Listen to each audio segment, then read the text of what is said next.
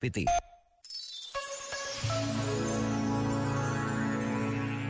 Escreveu Marta Arraes. Vivemos em piloto automático. Mergulhamos os nossos dias numa correria cega, absoluta e imparável.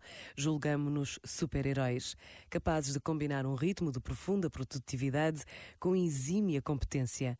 Sem nunca ousar pôr o pé no travão, aceleramos a todo custo, sem pensar nas consequências dessa falta de pausas, de descanso e até de reflexão sobre o nosso caminho interior. Qual a razão para não nos darmos o sossego que merecemos? Quais os motivos para não nos permitirmos o descanso? A verdade é que o mundo nos quer fazer acreditar que o descanso é para os fracos, para os que são preguiçosos, para os que não honram o trabalho e para os que têm vidas que não rimam com profissionalismo e capacidade esta ilusão que os outros nos dão e nos vendem de tantas e diferentes formas não passa de uma distração do essencial. Este momento está disponível em podcast no site e na app.